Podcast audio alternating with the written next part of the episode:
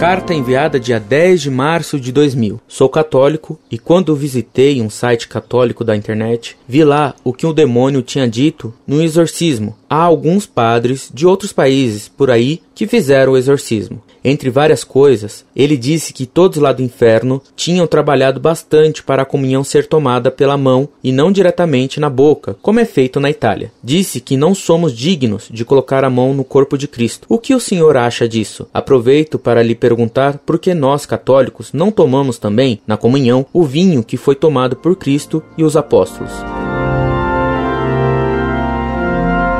Prezado Senhor, salve Maria. No sacramento da ordem, se consagram as mãos do sacerdote, e ele é marcado em sua alma como sacerdote de Cristo eternamente. As mãos de um leigo, por isso, não são como as mãos dos sacerdotes. Um padre é um ser humano que está acima dos homens comuns pelo seu caráter sacerdotal. Por essa razão, o padre pode tocar no corpo de Cristo com suas mãos, e o leigo não. Além disso, o próprio padre Antes e mesmo durante a missa, lava suas mãos como respeito maior por Nosso Senhor. Quando um leigo chega da rua para ir à igreja, suas mãos normalmente tocaram em tantas coisas que ninguém comeria sem antes lavar as mãos. Então, por que se poderia tocar o corpo de Cristo sem antes lavar nossas mãos? Ademais, é fácil que uma pequena partícula da hóstia fique presa em nossas mãos e nela está Cristo inteiro. Portanto, receber a hóstia na mão pode permitir facilmente profanações da hóstia. Por outro lado, são comuns os roubos de hóstias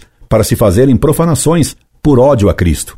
Por todas essas razões, é sumamente inconveniente receber a comunhão na mão. A princípio, se recebia também o sangue de Cristo sob forma de vinho, mas aí os perigos de queda de uma gota e de profanação eram ainda maiores. Por essa razão, a Igreja, guiada pelo Espírito Santo, decidiu que a comunhão fosse feita apenas sob a espécie de pão. Gratos por sua confiança, nos subscrevemos.